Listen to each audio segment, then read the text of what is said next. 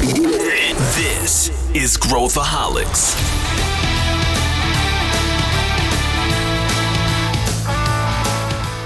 Olá, aqui é Pedro Van Gertner, sou CEO da ACE e esse é Growthaholics, o podcast para quem adora inovação e empreendedorismo. Tudo que é bom acaba. Hoje é o último episódio da série Estudos de Caso, Gestão do Amanhã, uma minissérie especial com meu querido amigo Sandro Magaldi, onde a gente analisa cases de sucesso de empresas de todos os setores para trazer para você insights. Hoje a empresa é o Domino's Pizza. Vem com a gente.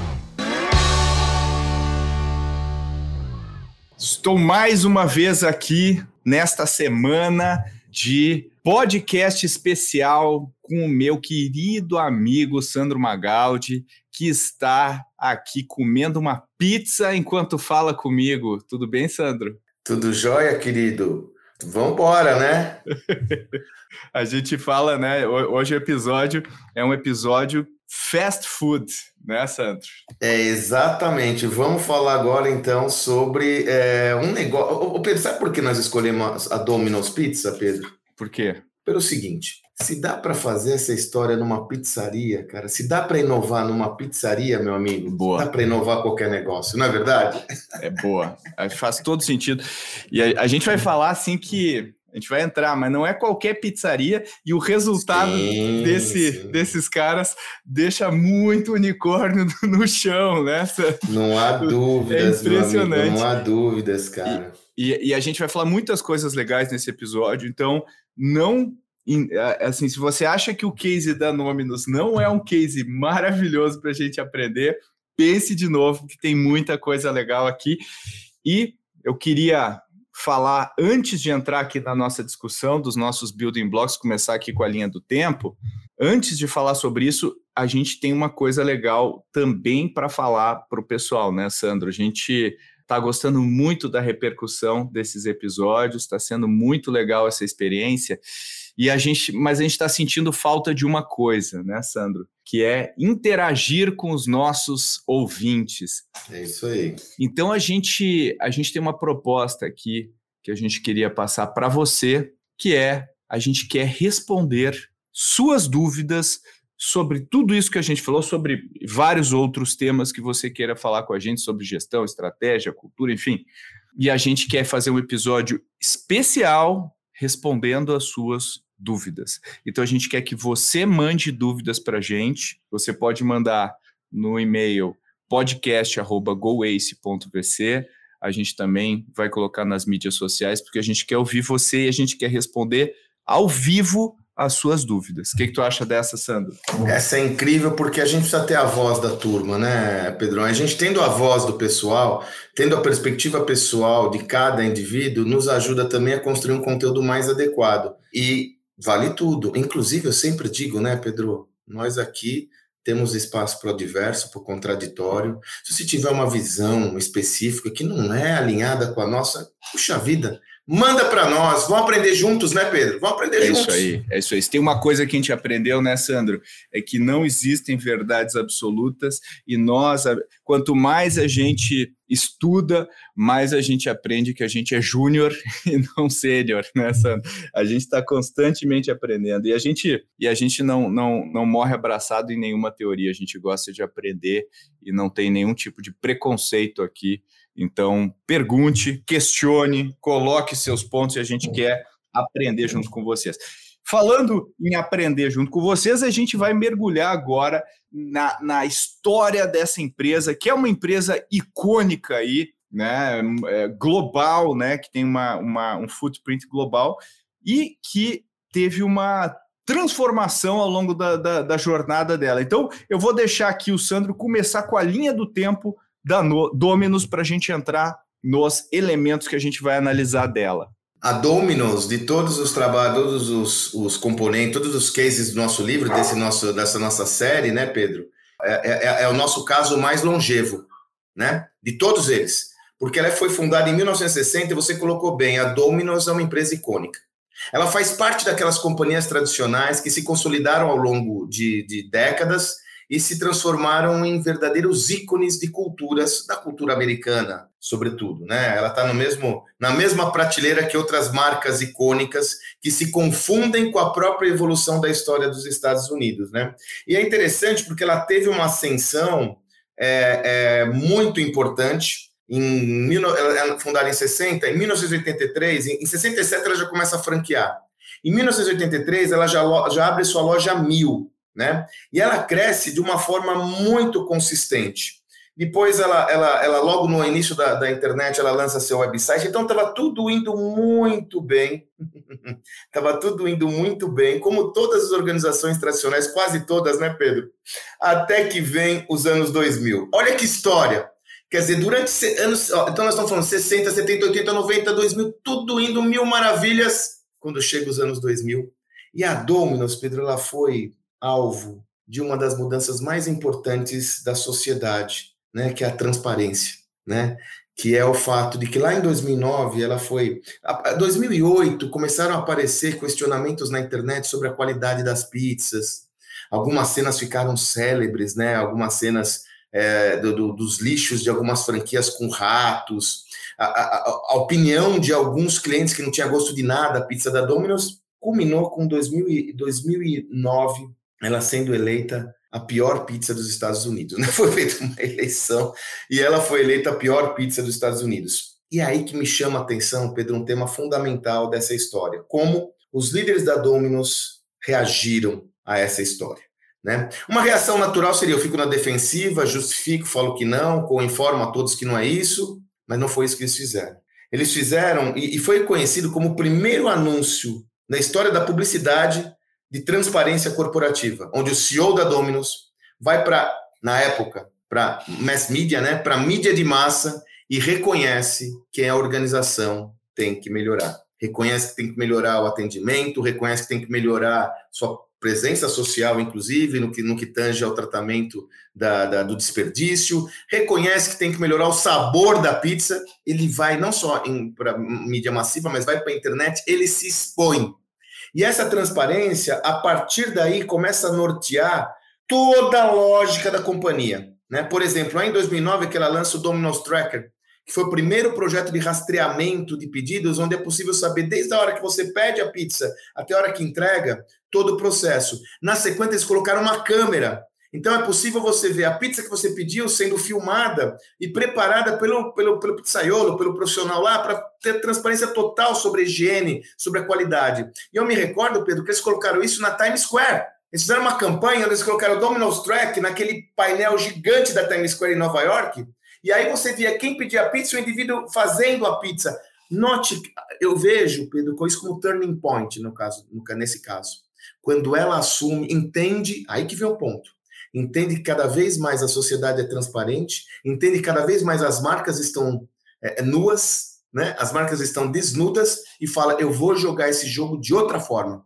E isso muda toda a companhia. Em 2010, o Patrick é, é, Doyle assume a presidência da companhia, né? E ele implementa um outro ritmo agora de adoção tecnológica de uma forma incrível e a Domino's começa a ser um, um first adopter na indústria de alimentação, adotando, por exemplo, pedidos de comando de voz. É possível você fazer o pedido na Domino's Pizzas de mais de 13 formas.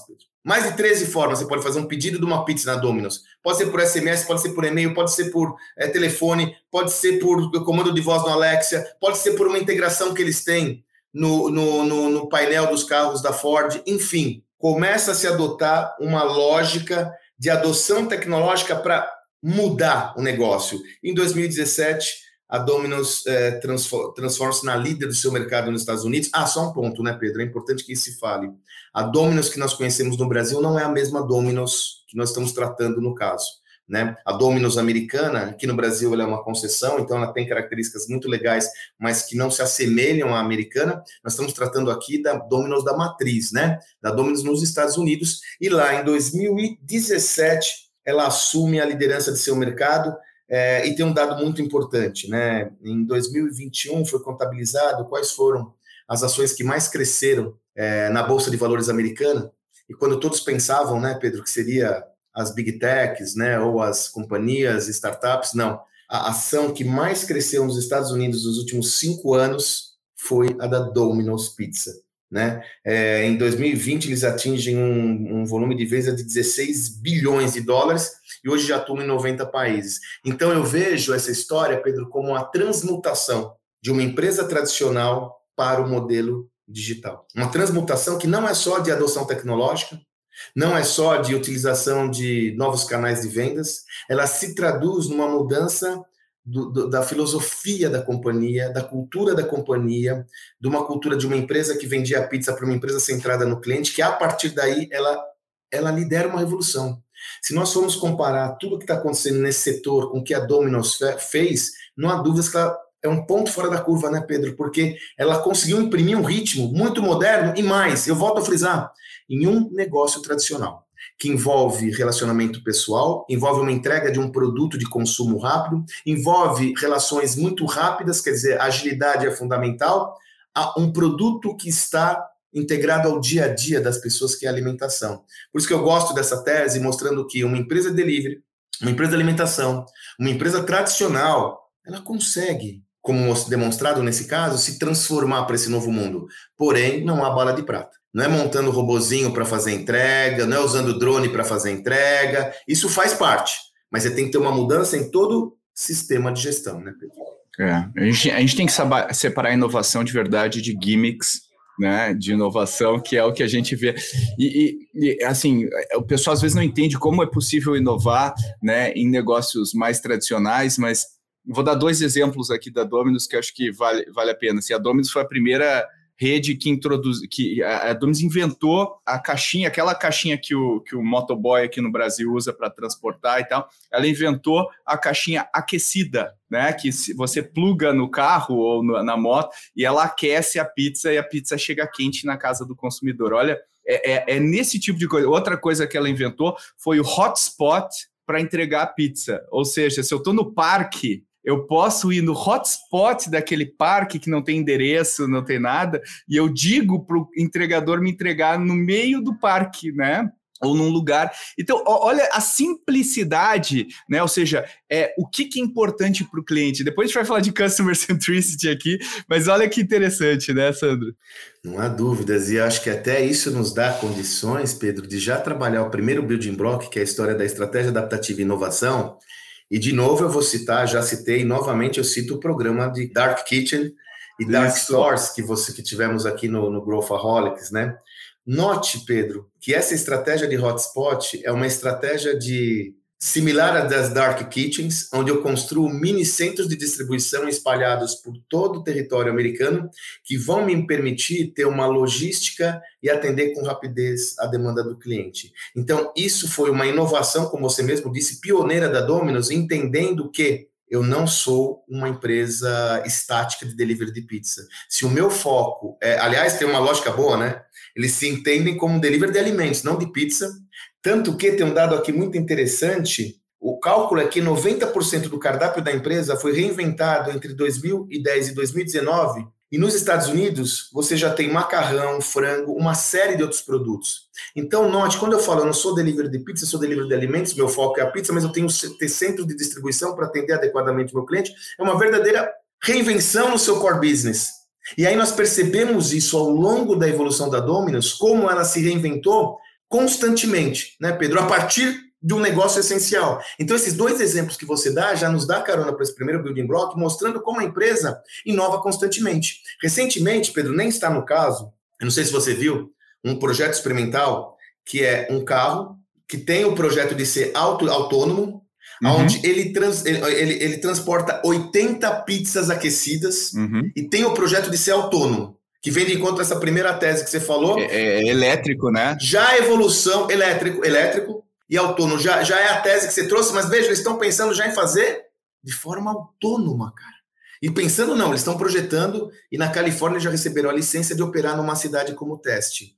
Note como a inquietude perante essa inovação que mobiliza essa companhia e como você mesmo disse, separando a cultura de inovação, a estratégia orientada à inovação dos gadgets, né? Do, da, da, da, das coisinhas que todo mundo olha. Eu trago isso para a essência do meu negócio. E o que eu chamo atenção aqui, Pedro, nesse caso, Show me money, né, Pedro? Isso tem efeito tanto no valor de ações da companhia quanto no faturamento. Nós não estamos falando aqui nada que não esteja frontalmente alinhado com o propósito financeiro da companhia. É geração de valor aos acionistas, geração de valor aos stakeholders. Quando agora leva tempo. Por isso que eu gosto de, de montar para na nossa visão o marco é 2009 é quando a empresa começa a entender que o negócio dela está mudando. Então, nós estamos falando aí de um processo de reinvenção de 10 anos, 8 anos evolutivamente, né? Mas isso que você trouxe, a estratégia adaptativa e a inovação devem estar introjetados no sistema de pensamento da companhia para que ela possa inovar constantemente, gerando inquietude, né, cara? É inquietude, é isso, né? É isso. E, e, e, e olha, e eu acho que outro elemento, né, que se a gente olhasse, sei lá, é, tu mesmo falou, né? Deu os exemplos ali na, na década de 2000 e a gente estivesse fazendo essa mesma conversa, a gente já está falando de um negócio decadente. Né? A gente já está falando de um negócio que está tá morto, né? Dead, dead man walking, né? No corredor da morte ali. Agora, olha que interessante, né, Sandro? Toda empresa pode ser salva se a gente mudar a forma de pensar. Não tem uma trajetória inevitável de declínio, não existe isso, né? Olha que interessante essa, é, né? E, e, é, é, que nem quando a gente olha a Apple no passado, né? Olha o, o valuation da Apple e compara com o da Microsoft. A Apple parece um eletrocardiograma e a Microsoft é firme e forte. Depois a Apple, o Steve Jobs volta, a Apple muda a curva completamente, vê, trazendo uma pessoa com outro jeito de pensar. Olha que interessante isso. Então, e eu acho que para os empreendedores, para os executivos, né, quando a gente acha que está tudo perdido, na nossa hora mais escura, tem salvação. Tudo tem salvação, né, Sandro? E Pedro, nós estamos mostrando fatos e dados. Nós não temos aqui, você como eu, nós somos críticos a uma visão excessivamente motivacional, de abração na árvore. Vamos, vamos, vamos. Não, não, não entendemos o mindset como algo relevante, nós entendemos isso. A mentalidade é onde começa o processo de transformação, porque se você não acreditar que você pode transformar, você não vai se transformar. Mas nós estamos falando um dado concreto, Pedro. E veja, no livro tem um outro caso da Best Buy, que aí está no link aqui, quem desejar acompanhar o livro Estudo de Caso Gestão da Manhã pode ler, que a empresa quebrou três vezes, Pedro. Assim, quebrou, digo. Ela foi dada como morta três vezes, no mínimo. Então, assim, o que, que mudou? entendeu, fez um bom mapeamento do contexto e começou a implantar um modelo, uma mudança no seu sistema de gestão. E a tecnologia, como nós já colocamos, né, Pedro, como meio, um meio fundamental, mas como meio. Eu mudo, não existe bala de prata. Por isso que nós gostamos dos building blocks. Eu olho seis elementos mais o modelo de negócio da minha empresa para poder adaptá-la a esse novo tempo. Não tem almoço de graça, mas dá para fazer. Aliás, sobre a tecnologia, tem um tema muito interessante que eu até anotei aqui para trazer para vocês, que a gente coloca no caso. O, o CTO né, da Dominos comenta, né, achei muito boa essa tese, né? Ele fala assim: a Dominos é mesmo uma empresa de pizza que usa tecnologia ou uma empresa de tecnologia que entrega pizzas? E a conclusão dele é a seguinte: provavelmente são as duas coisas. A organização tanto é uma empresa de pizza que usa tecnologia, como tecnologia que entrega pizzas. Note como a tecnologia ela é um meio, e nesse caso isso é demonstrado de forma inequívoca, para a reinvenção da empresa.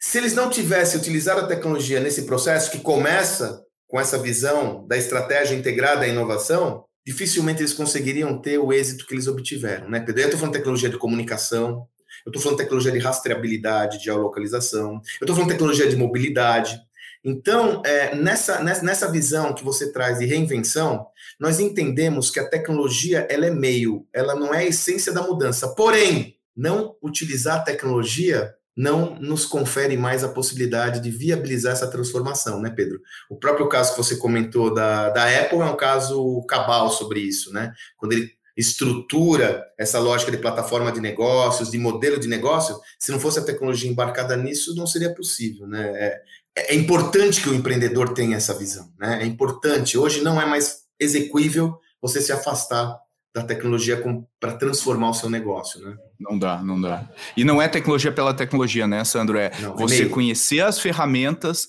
para na hora que o problema se apresenta, você consegue colocá-las no contexto, né? Eu acho que esse é o, é o grande mérito. E aí, uh, uh, e a serviço do cliente, né? E o que nos leva ao próximo building block aqui, que é Customer Centricity, que é a centralidade do cliente. E aí, Sandro, eu queria te perguntar uma coisa aqui sobre a Dominus. Eu me lembro que no passado, a Dominus, ela tinha um modelo onde o cliente, uh, se a pizza demorasse mais do que X, o cliente ah, é não pagava. É né? verdade, né? Então, é verdade, que, que é, é basicamente trabalhar com um skin in the game, né? Literalmente para o atendimento do Bem cliente. lembrado. Uh, e, e, eu acho que isso, de certa forma, você não tem como criar uma empresa monstruosa como a Dominus, independente do período de declínio ali que a gente viu, sem ter um, um, um insight né, do que, que os clientes querem de fato e trabalhar nisso como é que, né? É, é, é, um elemento que de alguma maneira esteve sempre ali presente e talvez meio que se perdeu com o passar do tempo. Puxa, Pedro, que provocação boa que você faz. Realmente, né? A Domino sempre teve essa lógica, né? Mas olha que interessante, e olha que lição para os nossos ouvintes, Pedro. Sempre teve isso na empresa, mas eles se perderam de alguma forma a proximidade com o cliente. E os próprios líderes comentam que o turning point foi a pesquisa de satisfação de 2009 que identificou que as pessoas detestavam, não detestavam, mas achavam a pizza Domino's totalmente trivial, não estavam se relacionando com aquela marca. Olha que interessante que você está trazendo, Pedro. Mesmo uma empresa que tem no seu DNA essa lógica do cliente, ao longo do tempo, as estruturas vão sedimentando de uma forma tão forte, o crescimento acaba sendo tão avassalador no, no sentido de crescimento por meio da produção, no caso deles, distribuição, que ele perde a conectividade com o cliente. Isso é uma. Ó, essa sua visão é de livro. É justamente o entendimento de como era o mundo antes da revolução tecnológica e atual. Porque era justamente esse, eu tinha mais demanda do que oferta, eu sou capaz de produzir em larga escala e distribuir, e boa, o cliente se adapta a mim. Ponto. Então qual era a lógica da Domino's? Franquia, franquia, franquia, harmoniza o produto, o produto igual para todo mundo e boa. E o cliente, hein? Não, eu vou chegar nele. Em 2009 eles têm uma, uma foi quase que um, uma visão, aquele, aquela coisa do Nirvana, pum, a pesquisa de satisfação alertou a eles que realmente eles estavam muito atrás das outras, das outras organizações. Eles tinham se desconectado com o cliente, Pedro. Olha que interessante. Mesmo uma empresa que sempre buscou essa lógica, se desconectou com o cliente devido a um olhar específico na sua produção. É a partir daí que ela se reinventa. Eu até falei um dado é, que eu estava checando aqui no caso, não são 13 canais de comunicação, não são 13 formas que você pode pedir a pizza na Domino's nos Estados Unidos, são 15 são, isso para mim é emblemático, Pedro. Isso para mim é emblemático. Porque aí você tem dessas 15 formas, inúmeras alternativas que você fala, puxa, mas será que faz sentido? Então você pega aqui, ó. Ah, você pode pedir, por exemplo, a pizza fazendo um post no, no, no Twitter. Você marca Domino's, faz um post do sticker que você quer da pizza. Se você tiver cadastrado na Domino's, eles te entregam. Assistente virtual, smartwatches, é, aplicativo como Messenger, WhatsApp, Slack, é, integração com Smart TV. Aí você fala, pô, mas será que as pessoas pedem por todos esses canais? Olha, essa é uma informação importante, mas mais relevante do que ela é o que a companhia demonstra como orientação ao cliente ao abrir todos esses canais. E tem um elemento, Pedro, que eu me recordo que você comentou em um dos casos, se eu não me engano, no iFood, ou no caso do Mercado Livre, que é como essa orientação para o cliente, ela depende também da infraestrutura e da arquitetura da plataforma. Olha esse dado que nós identificamos. Em 2016, houve uma mudança importante. Até então, para você fazer um pedido, Pedro, era necessário mais de 25 cliques no aplicativo.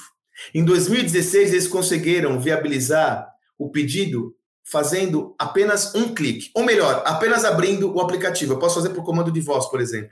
Olha que mudança, Pedro. É mudança, e de novo, eu volto a frisar na sua questão que foi muito inteligente. Quer dizer, essa empresa já tinha essa visão do cliente, mas se perdeu ao longo do caminho. Ela teve que se reinventar para reconstruir toda essa lógica de, de, de cliente e se expor. E se expor. Ela teve de se expor. Ela teve a transparência é muito bonita, né? Ela tem uma visão muito virtuosa. Romântica, né? Romântica, né? Politicamente correta, inclusive, mas ela expõe as companhias, expõe seus líderes. É dura. É dura. Mas é aquilo que você falou.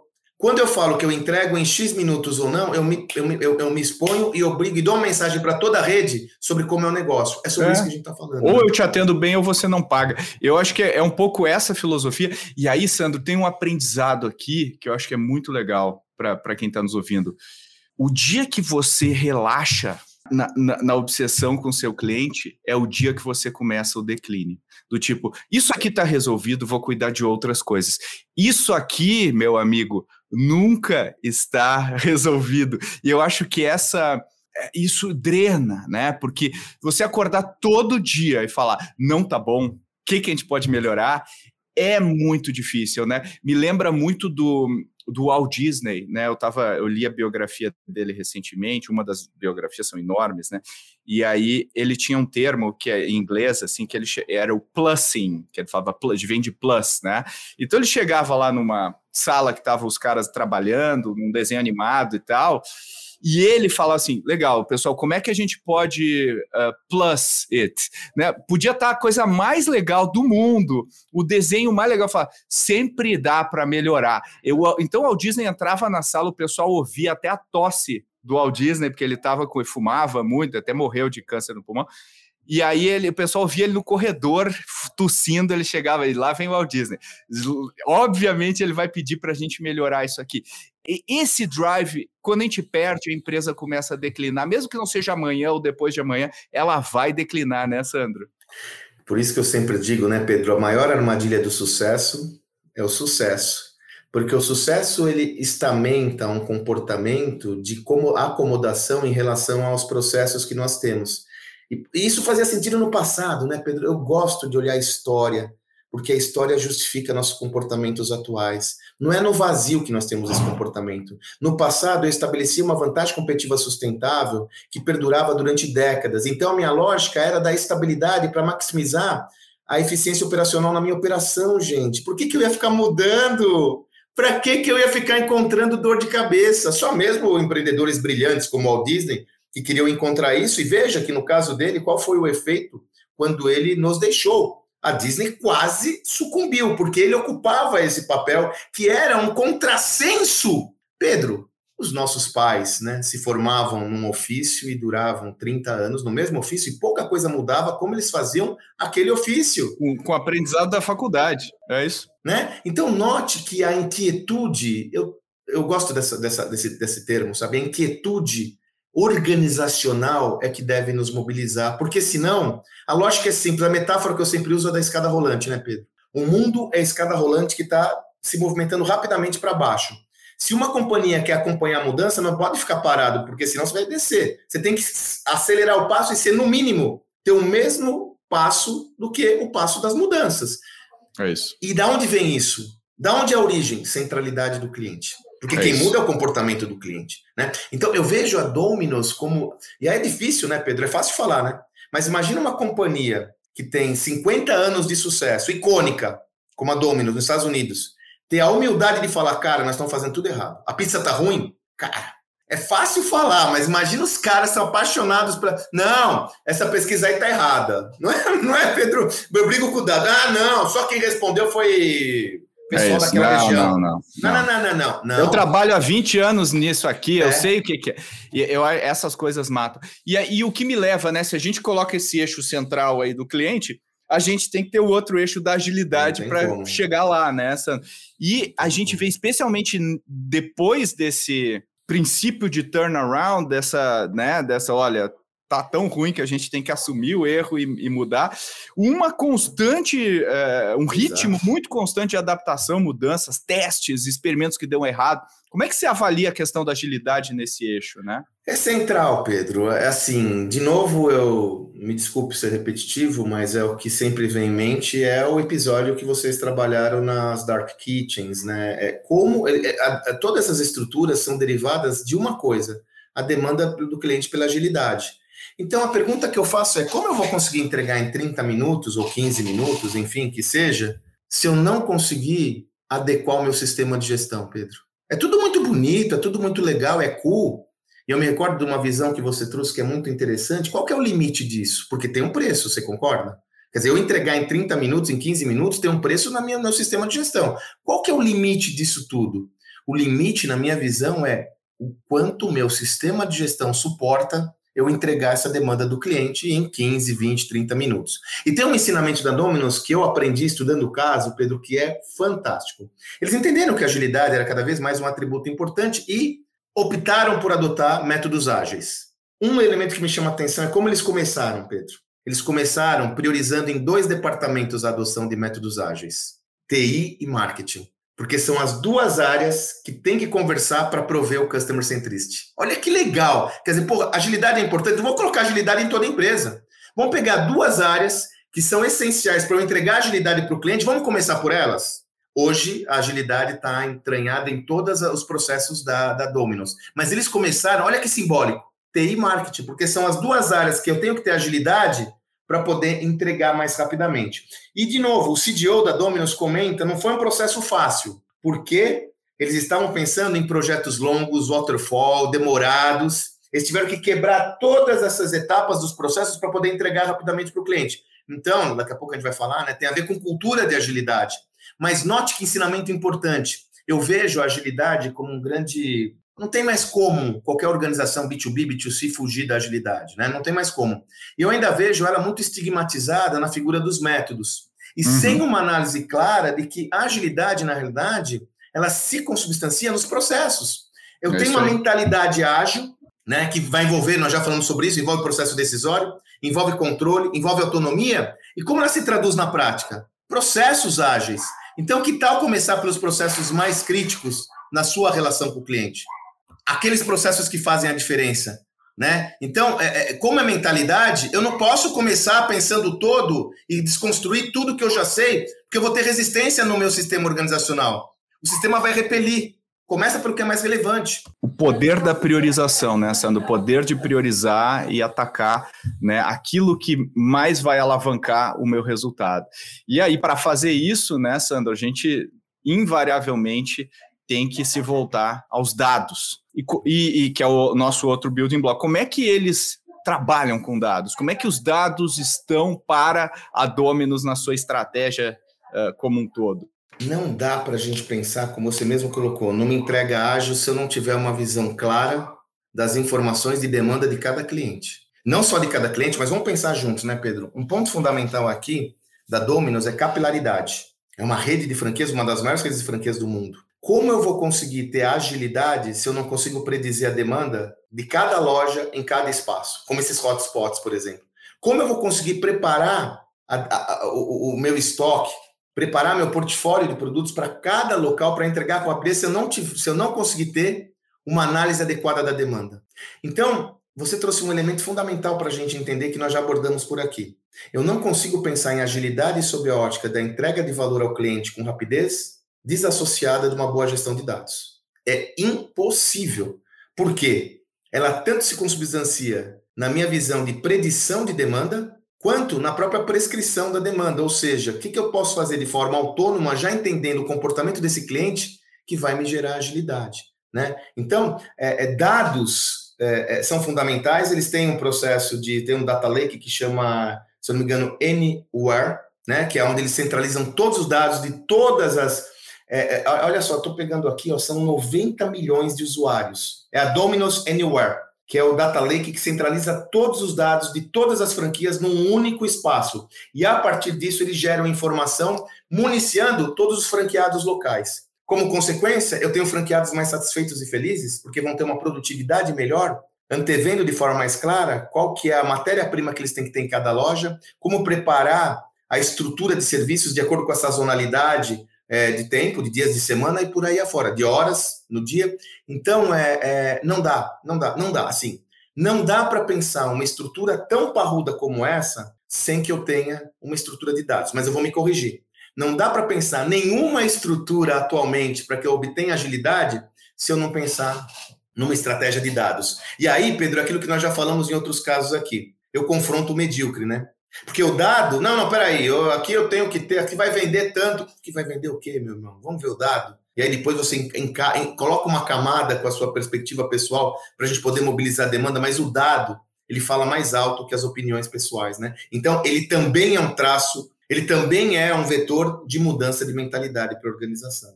Perfeito. E, e, e aí, obviamente, ele se encaixa naquilo que é o sistema operacional da companhia, que a gente não cansa de falar, que é a cultura, né, Sandro?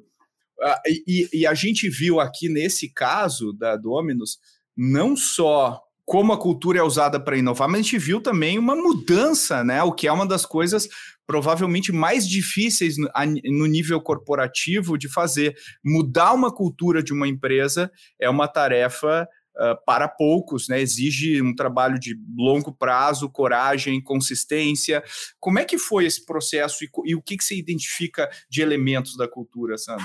São muitos elementos, mas vamos pegar dois. Primeiro, vamos pegar esse artefato que a gente trouxe de ser uma empresa icônica, e, e, e, um dos líderes comenta: a pizza da Domino's chegou a ser comparada com papelão. Então, você imagina o efeito dessa leitura numa companhia icônica. E aí, primeiro elemento da cultura que chama atenção é como eles mudaram o propósito deles, Pedro, que a gente sabe, né, que o propósito é um dos principais artefatos da transformação da cultura do negócio, porque o propósito funciona como ideia unificadora e como, e como tal ele mobiliza as pessoas perante a uma perspectiva central. E veja, você fala assim, qual é o propósito da Domino's? Se é a maior pizzaria do mundo? Se é a melhor do bairro? Não, o propósito da Domino's é, olha que interessante, trazer as pessoas para mais perto, conectando-as através da melhor comida do mundo, a pizza, né? E aí, qual que é a lógica por trás disso? Né? Eu estou lendo aqui justamente o enunciado do propósito. Né? Eles comentam: a nossa pizza aproxima as pessoas. Nesse mundo dividido, estamos determinados a quebrar as barreiras entre nossos clientes e a comida que eles adoram partilhar. Concordam que houve uma mudança substantiva em relação a uma empresa de franquia de pizzas para uma empresa que está se enunciando como tendo o objetivo de aproximar as pessoas? Então, ele muda o propósito. E aí vem o segundo elemento fundamental. Ele começa o processo de transformação da cultura de baixo para cima, Pedro. Primeiro com a base da pirâmide. Ele começa mudando, sobretudo com os atendentes, o chão de fábrica, o chão de loja, no caso, né? Então ele começa a desenvolver toda essa lógica aderindo a quem? As franquias. E tem um desafio, né, Pedro? Franqueados não estão relacionados diretamente ao negócio, ou seja, não são funcionários. O funcionário do franqueado não é funcionário da Domino's. Então veja o trabalho que eles tiveram para. Primeiro, eu mudo o enunciado para dar um sinal inequívoco do que nós somos. Eu assumo, eu mato no peito o que eu quero ser. Aliás, a transparência ao ir em rede de cadeia é, é, é, é de televisão, internet, do presidente falando que tem que mudar, olha o sinal que ele dá não só para o cliente final, mas para os colaboradores. Eu estou falando que a gente tem que mudar. E a partir daí, Pedro, eles fizeram um trabalho de engajamento que começou da base da organização para cima. É, é, raro esse modelo, inclusive, de transformação organizacional. Normalmente o processo ele é top-down. É claro que sempre tem que ser top-down, porque o enunciado tem que vir da liderança. Mas normalmente ele vai desnatando de baixo para cima até chegar na base. Eles fizeram o contrário, porque eles entenderam que, que o negócio deles, quem provê a experiência são é o pessoal do chão de loja. E aí eles uniram visão com execução, dando instrumentos claros para demonstrar a transformação da companhia. Não, não é possível você ter uma transformação de qualquer cultura se você não tiver engajamento da base da pirâmide. O caso da Domino's mostra exatamente isso e a coragem deles começarem a partir dessa lógica. Né? E, e, e, e, aquela história que a gente sempre fala do Theodore Levitt, né, que você também gosta muito, né, Pedro? What business are you in? Qual é realmente o seu negócio? É vender pizza ou conectar as pessoas com a melhor comida do mundo. Olha a diferença desse enunciado, né? Olha a diferença desse enunciado, né? Isso é, é transformador e mobilizador. E, e, assim, ele trabalha muito com, com, com os, os low wage workers, né? Com o trabalhador uh, muitas vezes temporário, muitas vezes são pessoas com baixo nível de instrução e tudo mais. Então, a forma que eu comunico, a forma que eu deixo claro o que, que a gente está fazendo tem que ser também muito bem pensada e, e, e a simplicidade tem que ser uh, uh, tem que fazer parte disso, né? O que me leva à importância do elemento também do, do, do, do elemento da liderança aqui, né? Ou seja, a liderança, você falou lá que teve uma mudança de liderança para começar essa, né, para fazer essa transformação, né? E quais os elementos que você vê da liderança da Dominus no, no ponto de vista de fazer essa mensagem passar, de, de, de começar a executar essa transformação? É, em nossa visão, é o empoderamento das pessoas, né? E, e olha alguns dados importantes aqui nessa lógica, né? Todos os funcionários da Dominus são internos, não há terceirizados, os funcionários próprios, né? E como você mesmo disse, como existe uma predominância grande de chão de loja, é uma companhia clássica do primeiro emprego, é uma companhia clássica que é, é, é, recebe uma mão de obra que está no processo de desenvolvimento. E um segundo dado que me chama a atenção, olha esse que interessante, Pedro. Mais de 95% mais 95% dos cerca de 800 franqueados da Domino's nos Estados Unidos são ex-entregadores e funcionários da loja Domino's. Olha que visão. Então, ele ancorou essa visão da mudança cultural no empoderamento das pessoas, mostrando inclusive um plano de desenvolvimento que não é bem um plano de carreira hermético, mas que a pessoa olha e fala: porra, eu posso ser franqueado? Eu, eu sou entregador, eu posso ser franqueado? Se 95%, 80, 95% dos caras são, eu também posso. A partir desse empoderamento, e por isso que a cultura começou de baixo, aí você começa a explicar. Veja, esses building blocks são todos interdependentes, né, Pedro? Não dá para entender um pinça um, não. Por isso que a cultura teve que começar por baixo, porque como ele tem esse empoderamento da pessoa e a função do líder empoderar a pessoa, criar lideranças internas, a cultura teve que começar por baixo. Então, inegavelmente, a nossa perspectiva é que esse empoderamento do indivíduo, ele foi fundamental para essa, primeiro, transformação da companhia, porque se eu não tenho o empoderamento da ponta, o sistema interno sabota a mudança, sabota às vezes de uma forma tácita, né, Pedro? Ainda mais quem lida com o cliente, não, não dá, não, veja bem, né?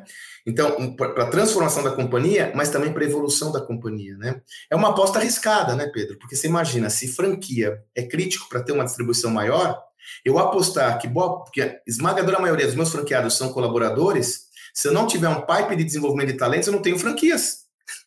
Simples assim, eu mato meu canal de distribuição. Então, note como foi uma escolha arriscada da liderança, mas que tem se mostrado virtuosa, porque esse empoderamento viabilizou a mudança cultural que, por consequência, viabiliza o crescimento, inclusive geográfico, da companhia. Né? E eu, eu acho que essa mudança ao longo do tempo né, da, da companhia uh, e as mudanças de prioridade também exigem uma capacidade da liderança de parar e dizer, olha, né, o que nos trouxe até aqui não é o que vai nos levar até lá, porque os desafios são inúmeros e, e, se a gente olhar o negócio, né, especialmente nos Estados Unidos, de hum, fast food e tudo mais, a gente está vendo que existe uma dificuldade incrível de atrair trabalhadores. Ah, boa, boa questão, boa questão. Os wages, né, o, o, o, quanto um trabalhador recebe, uh, né, um gerente lá de uma, de uma fast food recebe hoje mais 50 mil dólares por ano né? O que era um, um, um, antes um trabalho low wage virou high wage. Mas também existe uma pressão com isso tudo de automação, né? Ou seja, quanto mais né, o mercado, né? O mercado vai, olha, eu não quero trabalhar nesse nesse legal, então eu vou ter que descobrir uma forma de resolver esse problema. Então, o que, que eu quero dizer com isso? A mudança constante do mercado exige também, né? E aí, linkando os building blocks, existe a liderança tem que se adaptar, a agilidade tem que estar lá no centro, eu tenho que estar vigilante na, no, no, no cliente. Tudo está conectado, né, Sandro? E, e, e, eles. O desafio não acabou aí, né? Quer dizer, o, o, o tá trabalho tá vai ficar cada vez mais difícil, né, Sandro?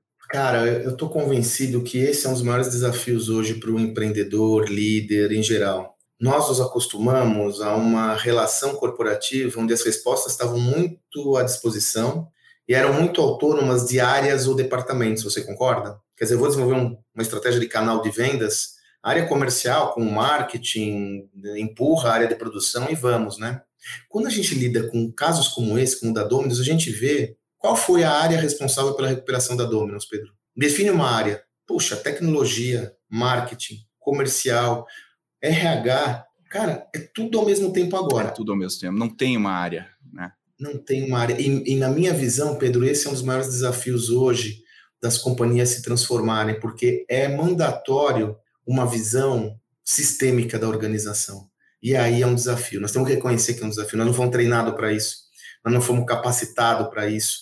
É, se eu não tenho. E, e, Pedro, nós todos os casos que nós trabalhamos ao longo desses cinco encontros, quem foi a área tem a bala de prata? Em nenhum desses casos houve a bala de prata. Não existe a bala né? de prata. Não existe a bala de prata. E aí nós vamos ter que, de novo, né, Pedro, é ressignificar o nosso saber, né? É isso. Nós que militamos há tanto tempo como acadêmicos, né, docentes, sobretudo de cursos de pós-graduação, MBA, cursos executivos, nós também nos acostumamos a ensinar, a ensinar disciplinas eh, de forma verticalizada, né, Pedro? É uma disciplina aqui, ó, marketing de serviços, é uma disciplina de é, é, é, operações, né?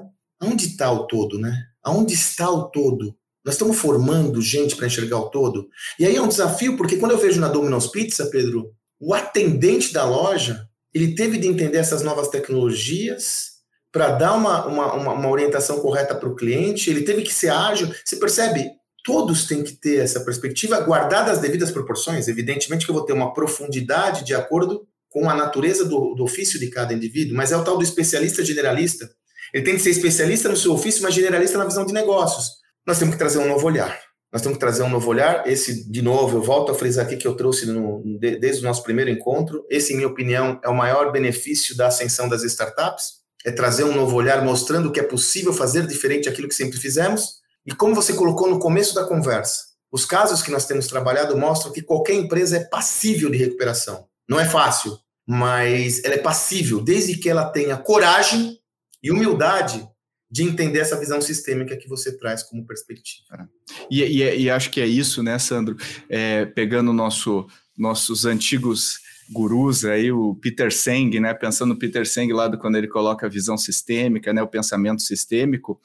Eu acho que o Brasil, né, especialmente nosso arcabouço teórico de gestão, privilegia os efeitos de primeira ordem em detrimento dos efeitos de segunda ordem. Né? Eu não sei se eu não sei se, se, eu, se eu me faço claro aqui, mas uh, uma decisão que eu tomo agora ela é, ela é quase que binária em cima. Precisamos reduzir. E eu vou dar um exemplo clássico: é o, o, os bancos e os call centers. Né? Né? Call center é do mal, call center é custo, call center é despesa. Então, uma corrida por reduzir o tempo médio de atendimento, reduzir custo de call center, terceirizar call center, precarizou de tal maneira o atendimento ao cliente, que é, deveria ter sido a prioridade, porque esse é um efeito de segunda ordem, né? Você não consegue medir o ROI de melhorar o atendimento do call center numa planilha tão claramente quanto você consegue medir uma redução de custos de atendentes o que abriu uma, um flanco fantástico para o Nubank desfilar como se tivesse entrando, né, roubando doce boa, né? Eh, de criança, né? E eu acho que isso é uma coisa que os bons líderes é, vamos lá, não sei nem que número, se é 2.0, se é 4, se é 10.0, os bons líderes modernos, né, mais uh, contemporâneos, sabem entender efeitos de segunda ordem e o que, que isso significa duas, três jogadas no tabuleiro de xadrez e não apenas naquele roubo daquele peão naquele momento, né? Excelente. E aí vem, corroborando a sua tese, essa ideia do efeito de primeira ordem e segunda ordem, ela está alinhada a uma perspectiva central, como modelo tradicional de gestão, ele exacerbou o foco no curto prazo.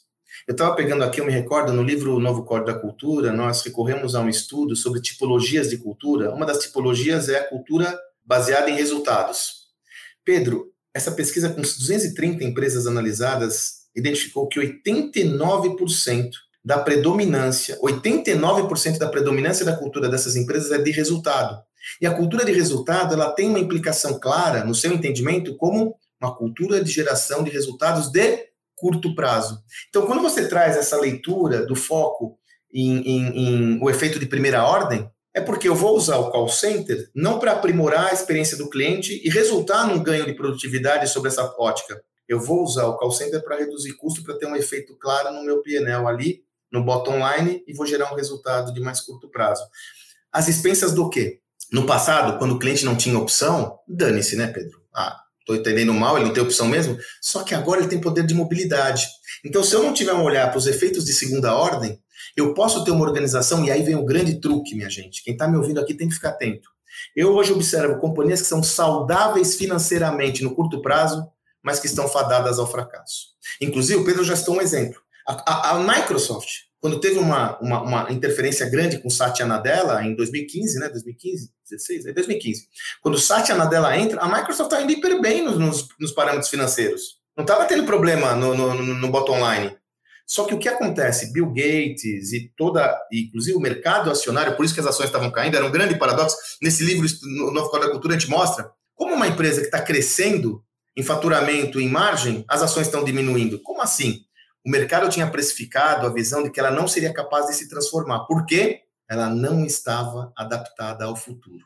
Ela olhando ao futuro. Então, a própria Microsoft, que é outro caso que a gente pode citar, quando o Satya Nadella ingressa, ele tem uma interferência justamente orientada a equilibrar esses dois vetores. entrega de resultados no curto prazo, mas longevidade no longo. E aí que é o truque, porque quando eu falo de investimentos no, no, de segunda ordem, como você comenta, né, Pedro? O resultado não é de curto prazo. Então, por exemplo, vamos imaginar que eu vou automatizar minha força, meu, meu, meu, meu relacionamento com o cliente, mas eu quero ter muita qualidade. Eu tenho uma curva de aprendizado para chegar numa taxa ótima de efetividade em termos de tempo de atendimento, recursos investidos, que ela é longa, ela é no mínimo de médio prazo.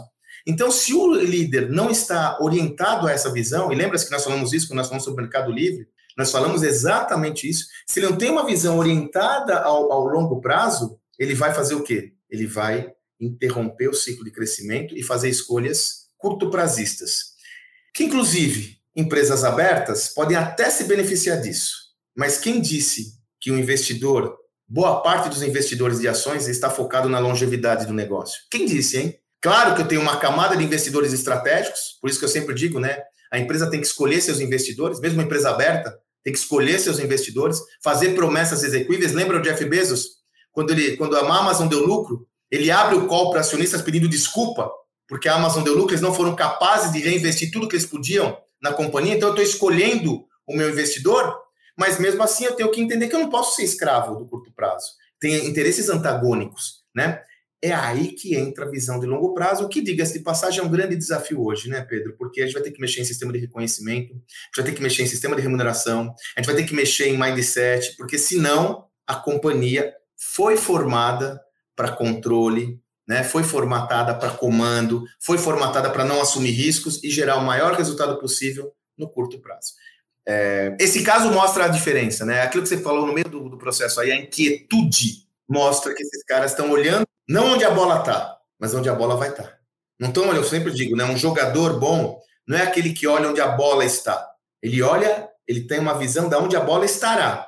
Que são os efeitos de segunda ordem, né? É, é, é, tá jogadas lá na frente. Que é a cabeça de um enxadrista bom, que é a cabeça de todo mundo que, que pensa em estratégia, né? Antecipar os movimentos. É. Porra, que, quanto aprendizado aqui, Sandro. Eu tô, eu tô. Ah, muito, né, cara? Feliz porque eu aprendo um monte e, e, nada melhor do que a gente sair um pouco da nossa realidade para olhar as coisas de fora e voltar para a nossa realidade para a gente recalibrar. E eu espero que esta seja exatamente a sensação uh, de você que está ouvindo aqui esse episódio. Eu espero que você tenha aprendido tanto quanto eu, assim como o Sandro adora anotar. Muito. Aqui eu fico, tenho vários insights e muito aprendizado.